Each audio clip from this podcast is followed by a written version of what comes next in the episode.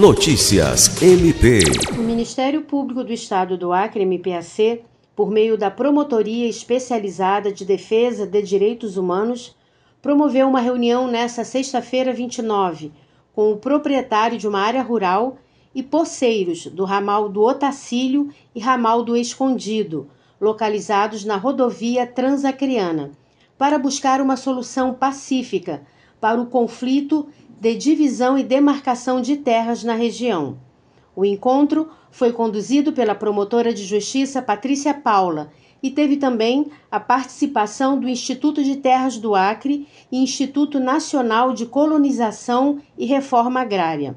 O conflito, objeto de inquérito civil instaurado pelo MPAC e tema de reuniões anteriores, ocorre porque o proprietário da área rural alega que os poceiros invadiram sua propriedade, enquanto os poceiros defendem que adquiriram suas terras e não ocupam a área do fazendeiro.